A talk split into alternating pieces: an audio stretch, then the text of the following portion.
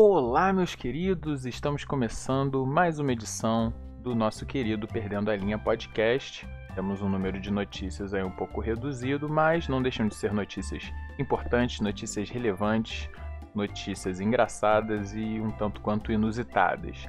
Tá? Então vamos começar aí com mais uma edição do nosso Perdendo a Linha podcast e vamos logo para o primeiro quadro, porque eu sei que vocês ficam esperando ansiosamente saber como é que está a minha situação com relação ao auxílio emergencial. Então, vamos de primeiro quadro do programa, roda a vinheta.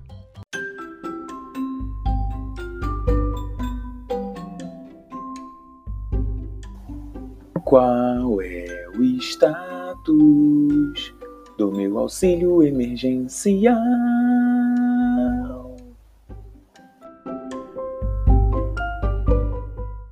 Então, entrando aqui no site do, do auxílio emergencial, minha situação continua na mesma.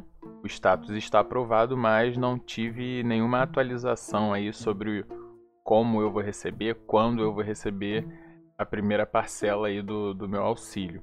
Tá? Mas se o site da Caixa Econômica não ajuda, a gente faz uma pesquisa por conta própria.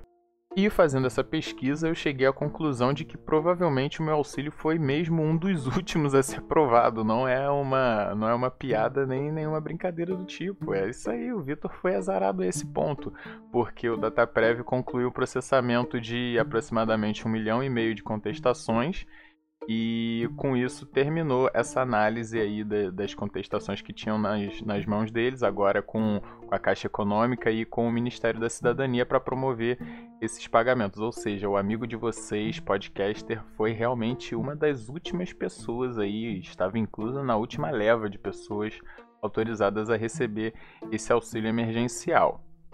E continuando essa minha pesquisa pela, pela possível data de recebimento dessa primeira parcela do auxílio, eu descobri que as pessoas cadastradas é, para receber esse auxílio pelo aplicativo e pelo site foram separadas em quatro lotes grandes, né, de, de aprovados, que foram aprovados em épocas diferentes. Eu, obviamente, faço parte do quarto lote. Não sei ainda se vai ter um quinto, talvez. Mas, enfim, acredito que eu seja parte desse quarto lote. E pasmem, os saques e transferências para as pessoas que estão cadastradas foram aprovadas e não têm conta na caixa, elas só vão poder começar a receber isso dia 18 do 7. Isso os nascidos em janeiro. Os nascidos em dezembro vão começar. Olha só, prestem atenção na informação. Pessoas estão precisando do auxílio emergencial podem estar começando a receber a primeira parcela no dia 19 de julho, Vitor? Não. De agosto, Vitor? Não. 19 de setembro. Os nascidos em dezembro, que fazem parte do quarto lote e não têm conta na Caixa Econômica, só vão poder sacar e transferir o valor do auxílio para as suas contas em outros bancos dia 19 de setembro. Vocês têm noção que tem gente precisando desse auxílio desde quando começou a quarentena em março? E a pessoa só vai receber a primeira parcela em setembro? Eu, eu vou deixar vocês refletindo aí. Eu vou, eu vou deixar soltando a música de fundo um tempinho. Vocês reflitam sobre isso. Eu, eu não tenho comentários a fazer. Ainda vou receber um pouco antes, mas ainda é em agosto. Eu não trabalho desde março. Eu tô em casa por mim e pela minha família, para não correr riscos ou para diminuir ao máximo possível. E eu só vou ter uma ajuda do governo, que ajudou os bancos, os maiorais, os donos de grandes empresas, ajudou de cara, assim, com milhões e milhões. Eu, fudido, o microempresário, o pequeno empresário, que tá na merda, só vai receber essa ajuda aí julho, agosto, setembro. Vocês têm noção disso? Eu vou deixar vocês refletindo aí sobre, sobre a notícia. E na sequência eu já vou soltar aí a transição para a próxima notícia. Fiquem com esse pensamento aí.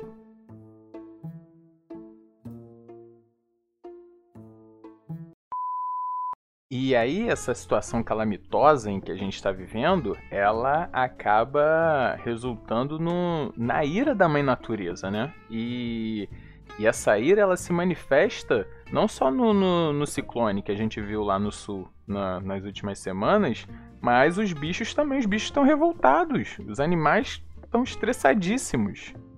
E o que, que acaba acontecendo? A começar pelo, pelos gafanhotos, né? Gafanhotos esses que foram muito espertos, como eu falei no, no programa passado, e chegaram na fronteira, viram a desgraça que está esse país e decidiram não entrar, foram lá para a Argentina.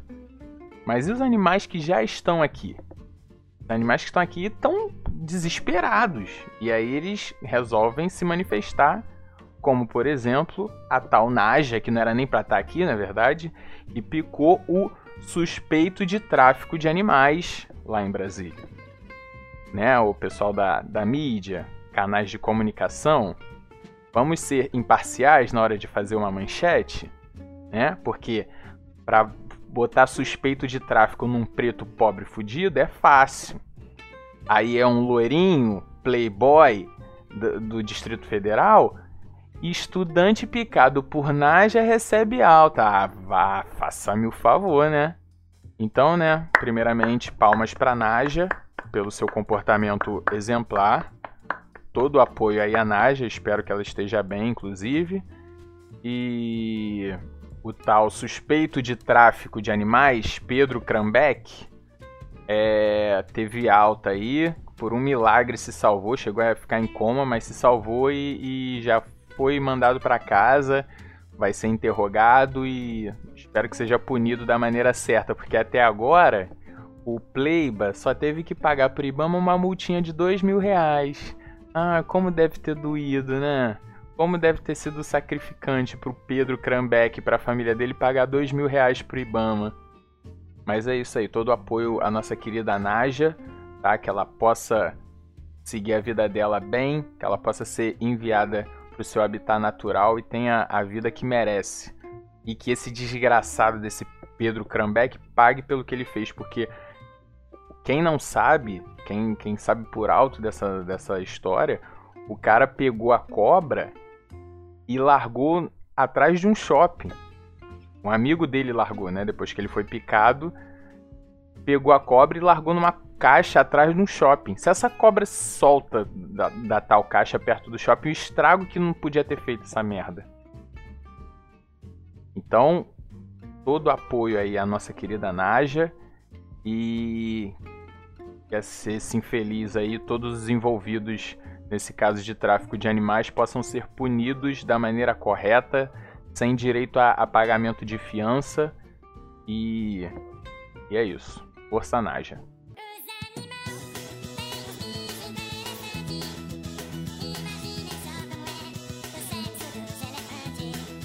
Agora vamos falar de séries e assim, é, vocês que já ouvem, acompanham o podcast já devem ter percebido que eu não sou uma pessoa que faz comentários, críticas muito bem elaboradas sobre as séries e filmes que eu assisto e trago para cá, mas eu só queria frisar que a minha intenção é justamente fazer, assim, dividir com vocês a minha experiência assistindo alguma coisa que eu gostei ou não da maneira mais informal possível, sabe? Então é uma coisa que eu pretendo sempre trazer aqui para vocês e, e essa série eu tinha que trazer aqui pro podcast. Eu tinha que dividir com vocês porque foi uma série que me conquistou, assim, eu maratonei ela num período muito curto e fiquei muito triste com o final dela, porque a gente termina de assistir com muita vontade de, de consumir mais daquilo ali, sabe? E essa série é Santa Clarita Diet. Como é que eu vou resumir para vocês? Santa Clarita Diet, ela é uma, para mim, né, uma fusão perfeita assim entre comédia e terror. Porque ela tem umas coisas muito macabras e ao mesmo tempo muito engraçadas. É, o roteiro é espetacular, tem uns diálogos, cara, muito bons de assistir. O elenco é excelente, a começar pelos protagonistas, né, que são a Drew Barrymore, que tudo que eu assisto dessa mulher eu, eu curto muito o trabalho dela, e o Timothy Oliphant, acredito que o nome dele seja dessa forma a pronúncia, que eu não conhecia particularmente, mas também faz brilhantemente a série. É, os coadjuvantes da série também são personagens muito, muito legais. E assim, resumindo a história, a Drew Barrymore acaba sendo infectada por um vírus aí que é, eles desconhecem e acaba fazendo com que ela morra e renasça e acabe sendo uma morta-viva. Os, os, órgãos dela não funcionam, ela é mais ou menos um zumbi mesmo, só que com consciência, sabe? Essas séries, filmes de zumbi. É um zumbi com consciência, ela só, só, só tudo interno parou de funcionar, mas fora o cérebro, né? E aí ela acaba tendo a necessidade de se alimentar de carne humana e através desse problema que ela tem, o marido acaba ajudando ela a caçar pessoas ruins para que ela possa se alimentar com isso e eles vão se envolvendo em uma merda atrás da outra, onde para eles consertarem uma eles acabam se envolvendo em outra e isso vai desencadeando numa história muito hilária. E assim, se você tiver estômago fraco, eu aconselho que não, você não assista porque tem umas cenas um tanto quanto nojentas, mas ainda assim, se você não tiver problema com isso, cara, se dê essa oportunidade. Assista Santa Clarita Diet porque vale muito a pena. E aí, falando um pouco mais sobre o elenco, é... tem um personagem que é o meu favorito. Vocês que já, já assistiram essa série, por favor, me deem opiniões sobre o que vocês acharam da série, seu personagem favorito. Mas assim, o meu favorito é o Eric. O Eric é o filho do, do da vizinha dos protagonistas da série, né? Da, da Drew Barrymore e do Timothy. E esse garoto, você que está assistindo no YouTube, está vendo as imagens aqui. Você que está é, ouvindo o podcast, o nome do ator é Skyler Gissondo. Ele interpreta o Eric. Ele é um nerd que acaba se envolvendo com os problemas dessa família porque ele é muito inteligente, então eles acabam pedindo ajuda para o garoto. O garoto acaba ajudando eles a entender melhor o que está acontecendo, a pesquisar possíveis soluções para o pro problema que, que ela tem. Mas assim, esse esse ator, cara, parece que ele nasceu para fazer o papel do, do jovem idiota que é desengonçado, sabe? Eu assisti, não tem nem um mês, eu acho, o filme Férias Frustradas. E ele faz exatamente esse perfil de personagem. Ele é o irmão mais velho que apanha do mais novo e não reage, sabe? Cara, você, quando você assistir a série, você vai entender o que eu tô falando. Você vai olhar para esse moleque e você vai falar, cara, ele nasceu para isso. Ele nasceu para interpretar esse personagem. Todo filme que tiver um personagem com esse perfil, chama esse garoto para fazer. Porque ele é muito bom, cara. Não tem como, não tem como. As minhas cenas favoritas da série sempre estão envolvendo ele. E assim, de. Eu, eu, eu sou um cara que, que honestamente rio muito à toa. Mas assim, ele proporciona umas paradas, uns diálogos, umas caras e umas expressões que eu tinha que pausar a série, sabe? Pra rir, pegar fôlego e continuar assistindo. Mas, voltando aí a, a série como um todo, vale a pena você conhecer. Você que gosta do gênero comédia, você que gosta de sentar para ver uma parada que você não vai se preocupar com, com coisas que tenham sentido. Enfim, você, é aquela série para você botar e se distrair e se divertir, tá? Estômago fraco não assista porque tem umas paradas muito realistas, sabe? O lance de comer um pedaço de corpo, arrancar um pedaço de corpo, são muito bem feitas. Então, é... fica a dica aí para vocês. Santa Clarita Diet, assistam. E quem for assistir, por favor, depois fala, ó, Vitor, eu perdi meu tempo assistindo essa desgraça. Ah, importante frisar. Se você é daquele tipo de pessoa que termina de ver uma série e ela não tem um desfecho totalmente bem montado, sabe? A história não termina ali, ela dá brechas para uma continuação você fica puto com aquilo, então você não assiste. Por quê? Santa Clarita Diet teve três temporadas. É, o criador da, da série falou que o, os planos dele era que essa história tivesse quatro ou cinco, mas a Netflix, ao que tudo indica, não vai fazer uma continuação, tá? Então a terceira temporada ela não termina fechadinha, ela deixa coisas em aberto para temporadas seguintes, mas para mim ainda assim valeu a experiência de assistir, tá? E aí fica a seu critério. Santa Clarita Diet é a dica de hoje.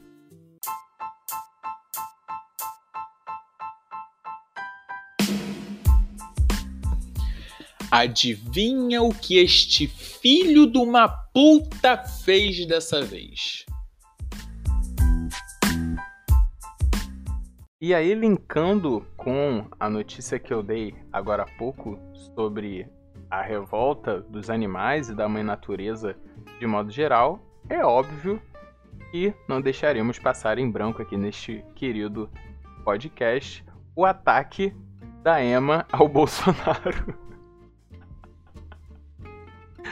A Emma estava sendo alimentada pelo presidente, deu aquela bicada de leve na mão do Bolsonaro. Aliás, todo todo o meu apoio, toda a minha solidariedade à Emma.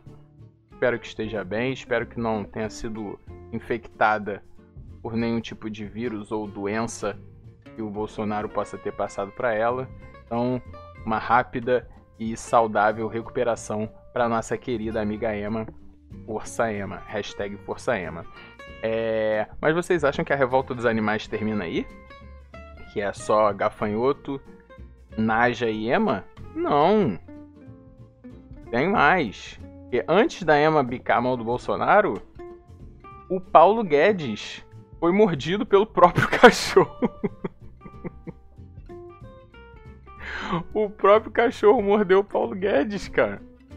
Eu não sei o que, que houve, que, que a imprensa ela não achava essa mordida aí do cachorro do Paulo Guedes relevante o suficiente enquanto o presidente não tinha sido atacado pela EMA, né? Aí depois que a EMA atacou o presidente, o pessoal da imprensa falou assim, não, vamos ver aí, fazer um levantamento de ataques de animais a membros da presidência da república. Né? E aí fala, noticiaram muitos, muitos dias depois o caos aí da, da mordida no, no Paulo Guedes, que precisou tomar a vacina antirrábica e antitetânica diante do ataque do seu próprio cachorro na residência oficial da Granja do Torto. Então os bichos estão tão assim, cara. Eles não aguentam mais, cara. Estão num nível de estresse assim insuportável porque eles estão vendo a situação e, assim, se a gente que é, entre aspas, racional, já não tá batendo bem das bolas, imagina eles que são também, entre aspas, irracionais, né? Eles devem olhar pra gente e falar assim, cara, vocês se dizem racionais e botam essa desgraça aí no governo e a gente tá nessa situação de bosta. E aí você quer me chamar de irracional? Eu vou ligar o foda-se e vou começar a me rebelar aqui. Entendeu? Tanto que as pessoas racionais, entre aspas, já estão fazendo campanha presidencial para Naja e Ema. Naja e Ema na presidência da República em 2022. Tem meu total apoio, obviamente. Porque pior do que está sendo feito, obviamente, é impossível. Então, nada melhor do que dois grandes símbolos da resistência e da revolta contra aqueles que oprimem, nos representando na presidência, na presidência da República. Ah, então fica aí todo o meu apoio a esses bichinhos bonitinhos que picaram, que morderam, que bicaram pessoas ruins e elas possam seguir a vida delas da maneira mais saudável e alegre possíveis. Tá? Naja e Emma 2022, eu confio. Agora eu vou falar sobre um número marcante alcançado pelo governo federal neste dia 15 de 7 de 2020. Temos uma coisa muito importante para noticiar aqui um grande marco. Esse marco poderia ser uma queda no número de contaminações e de mortes diárias por Covid no nosso país. Poderia? Poderia. Não é o caso. Por razões óbvias, né? É, poderíamos estar comemorando a retomada das nossas atividades rotineiras, obviamente tomando os cuidados necessários, mas poderíamos estar colhendo frutos de uma quarentena bem feita, se fosse o caso, agora que já temos aproximadamente quatro meses e meio de quarentena, a gente poderia estar é, colhendo os frutos de algo responsável, de uma quarentena responsável, agora, retomando as nossas atividades aos poucos, da maneira correta e sem ter tanto medo como as pessoas ainda têm. Poderíamos? Poderíamos, mas não é o caso. O fato marcante que a gente tem para noticiar hoje, dia 15 de 7 de 2020, é que o país completa hoje dois meses sem um titular à frente do Ministério da Saúde, diante da maior pandemia do século, a maior pandemia das últimas décadas. Estamos completando dois meses sem um ministro da Saúde, diante desse cenário. Então, presidência da República. Meus parabéns para vocês. A gente tem um ministro interino que não sabe o que faz, que está perdido no cargo e está ocupando de maneira interina. Nenhuma promessa de aumento em número de testes foi cumprida. E é isso, a gente está à deriva aí, rezando todo dia para que as coisas possam melhorar com ajuda divina, porque depender desse governo tá difícil, tá bem complicado. Gente, agora eu vou falar sério, porque o que que acontece? O, o, o governo parece que está tentando de todas as formas possíveis vender a ideia de que a proliferação do, do vírus é uma coisa natural e inevitável o, o Bolsonaro o tempo inteiro bate na tecla de que 70% da população vai contrair esse vírus, que não tem o que fazer e que por isso o país não pode parar, as pessoas têm que continuar, porque vai morrer gente e morre gente mesmo, e é isso aí. Inclusive, muitas pessoas que no início da quarentena vendiam um discurso, agora já estão dando as suas escapulidas, né? E tem gente que fala assim: ah, mas eu não vou julgar, que não sei o que, ah, cada um com seu cada um. Não é cada um com seu cada um, sabe? Quem dera fosse cada um com seu cada um. Quem dera que a, a o risco de contaminação é, das pessoas fosse proporcional à, à irresponsabilidade de cada um. Quem dera, porque aí era só eu fazer a minha parte e eu ficar tranquilo. Mas não, cara. A pessoa que tá fazendo o, o, rolezinho dela, ela, além de estar tá se aproveitando de uma coisa que você poderia estar tá usufruindo, mas não está, porque você é uma pessoa responsável e ela não, mas ainda assim, quem dera fosse só isso, o problema fosse só isso, não é. A pessoa que sai enquanto você está em casa, a pessoa que está indo jogar bola agora, a pessoa que está indo fazer resenha, que está indo em festa, que está passeando, ela está fazendo com que você que está em casa, que vai uma vez no mês no mercado, que vai três vezes na semana na padaria e está tentando ficar em casa o maior tempo possível, ela está fazendo com que você corra um risco maior, indiretamente, entendeu? Então não é o caso de ah, cada um com seu cada um e eu não tenho como prender. Não, você não tem como prender as pessoas em casa, mas é para cobrar sim, sabe? As pessoas precisam se mancar disso. Então, nessa, nessa tentativa de, de vender a ideia de que a proliferação do vírus é inevitável, já está se falando numa coisa chamada imunidade de rebanho.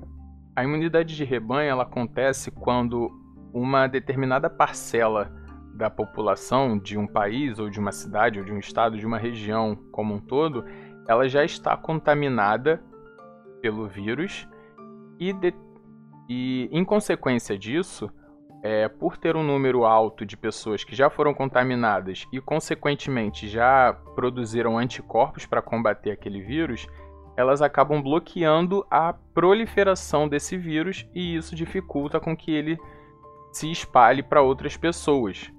E essa ideia da imunidade de rebanho tem sido vendida por algumas pessoas aqui no país, só que tem dois fatores assim muito importantes e são cruciais para que a gente descarte qualquer possibilidade de, de considerar a possibilidade de alcançar uma, uma um nível de contaminação no qual a gente possa dizer que a gente alcance a imunidade de rebanho. Que fatores são esses? primeiro deles é que um estudo recente mostrou que os anticorpos nos infectados pelo Covid-19 não duram mais do que 3 ou 4 meses. É, o que, que isso significa? Que uma pessoa, uma vez infectada, ela não está totalmente imune.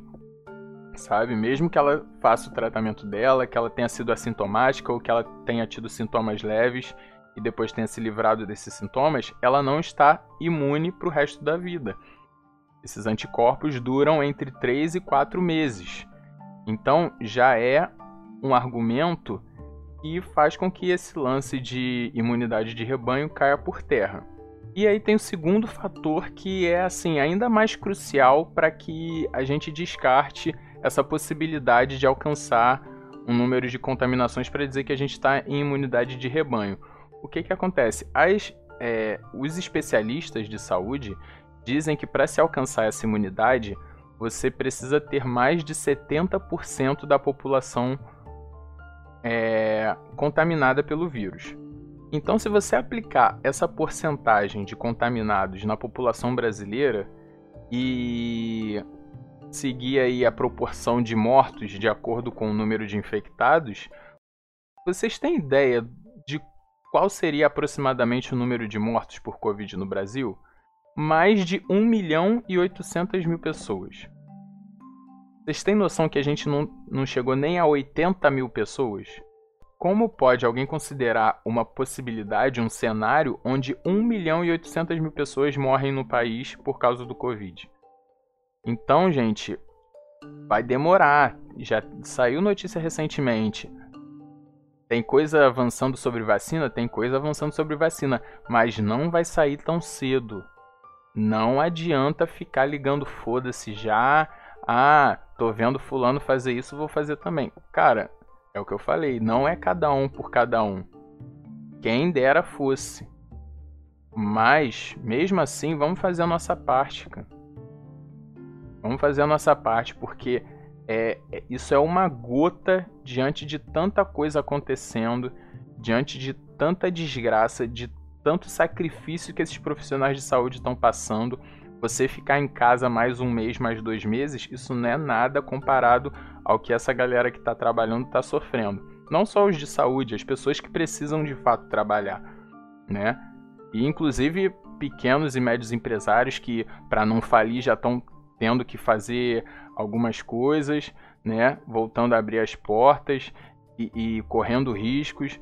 Então vamos, em respeito a essas pessoas, continuar seguindo o filme, porque quem dera, mais uma vez, todo podcast eu falo isso, cara. Quem dera a gente tivesse uma, um governo é, é responsável, não só, eu não falo só do governo federal, não, governo municipal, governo estadual, para fazer a gente ficar em lockdown mesmo, todo mundo trancafiado em casa, dois meses, dois meses e meio, todo mundo tivesse seguido isso à risca, a gente podia estar tá voltando, como eu falei, às nossas atividades agora, tomando vários cuidados ainda, com um monte de asteriscos ali ainda, sim, mas a gente poderia estar tá começando a colher frutos já de uma, de uma quarentena bem feita e, e de maneira responsável.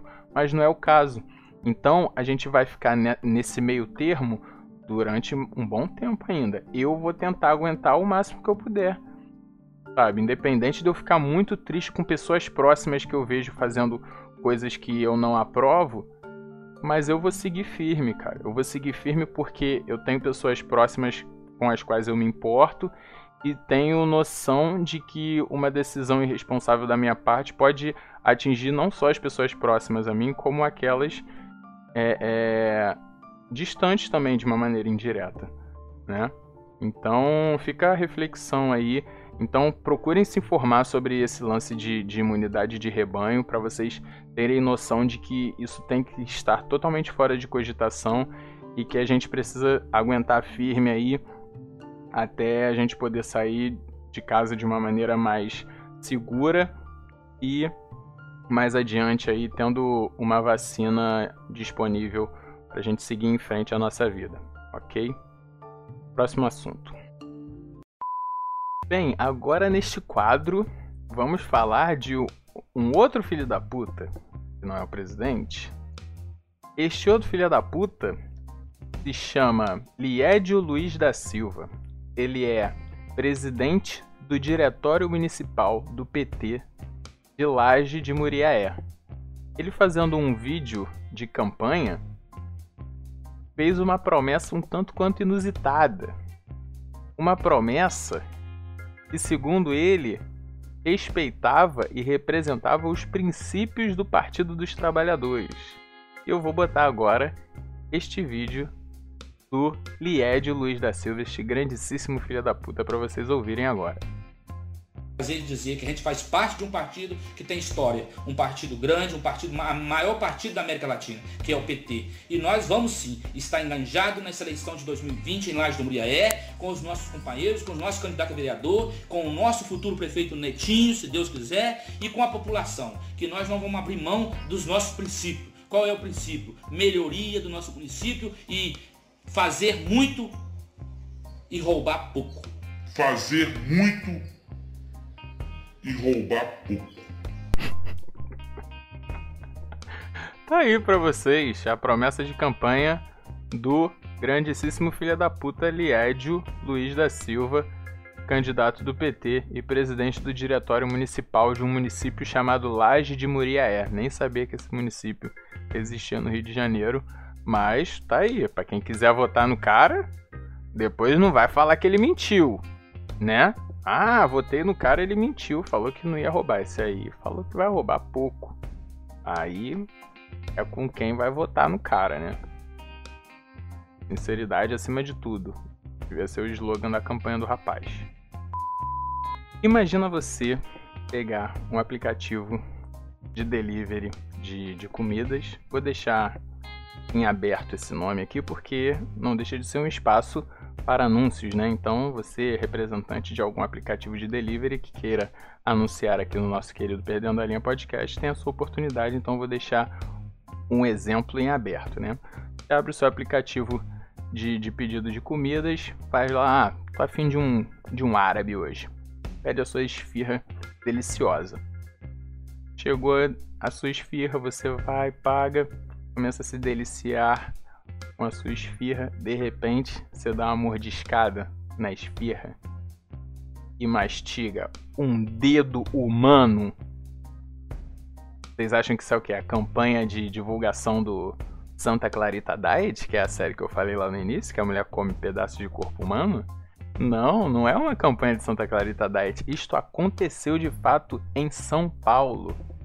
A pessoa pediu a esfirra e tinha um dedo humano O dono da lanchonete falou que um funcionário é, decepou o próprio dedo cortando calabresa e aí eles procuraram pelo dedo, não encontraram e continuaram fazendo os pedidos como se nada tivesse acontecido. Quer dizer, alguém cortou um dedo, eu não achei.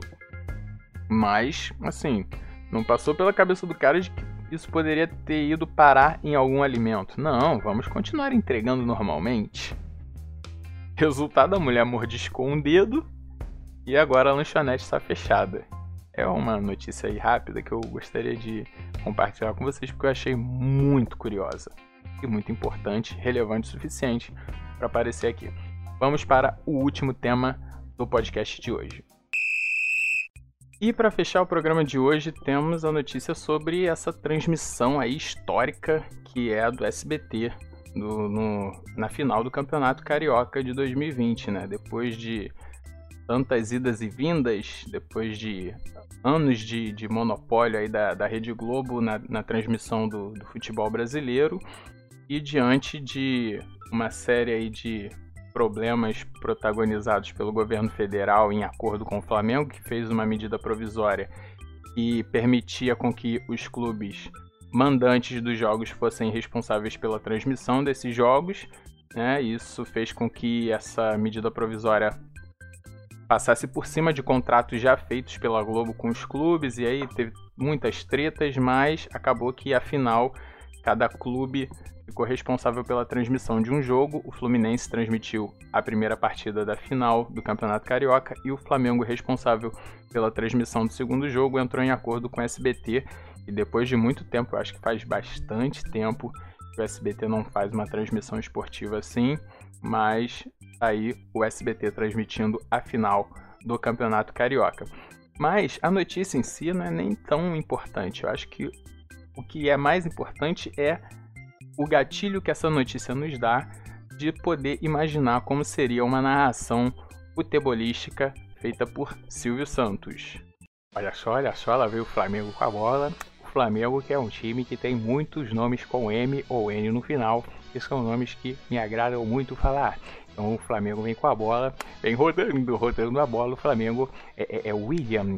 O William Arão pegou a bola e tocou para o Gerson. O Gerson, o Gerson virou a bola e tocou para o Everton. O Everton tocou na frente, olha só o passe, acabou sendo o passe errado, a bola está com o Fluminense. O Fluminense é um time que tem muitos jogadores que já passaram dos 60 anos e por isso são clientes do baú da felicidade. O, o, o Fluminense, olha só, quem pega a bola é um dos clientes, é o Neri. O Neri tocou a bola pro Egídio, que é outro idoso, outro idoso que que sempre está comprando a telecena. O Egídio fez o lançamento, tentou para o Fred. Olha só, o Fred é outro que sempre está mandando carta para participar do Roda Roda. O, o, o, Fred caiu, o Fred caiu. O, o juiz não deu falta. É, é, tiro de meta para o Flamengo. É, o placar diz Flamengo, zero reais em barras de ouro que valem mais do que dinheiro. Fluminense, zero reais em barras de ouro que valem mais do que dinheiro. Oi! E essa foi a narração futebolística do Silvio Santos aí. Espero que vocês tenham gostado. É, depois de tantas imitações ruins do Bolsonaro aqui nesse podcast, convenhamos que Silvio Santos eu quebro um galhozinho, né? Uma deixa à parte, mas vamos lá. Enfim, vamos para a transição que está na hora de anunciar o fim do programa de hoje. Roda, roda, roda, roda.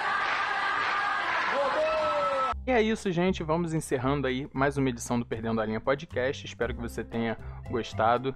Aqueles pedidos de sempre, se você estiver ouvindo na sua plataforma de áudio, não deixe de seguir o nosso programa. Se você estiver assistindo no YouTube, se inscreva no nosso canal, tá? E tem um linkzinho aí na descrição desse episódio para você enviar uma mensagem de voz sugerindo algum tema, dizendo algum dilema da sua vida que você queira que seja abordado no nosso programa. Enfim, mande a sua mensagem de voz, grave aí e envie pra gente que eu vou ficar muito feliz em usar aqui no nosso Perdendo a Linha Podcast.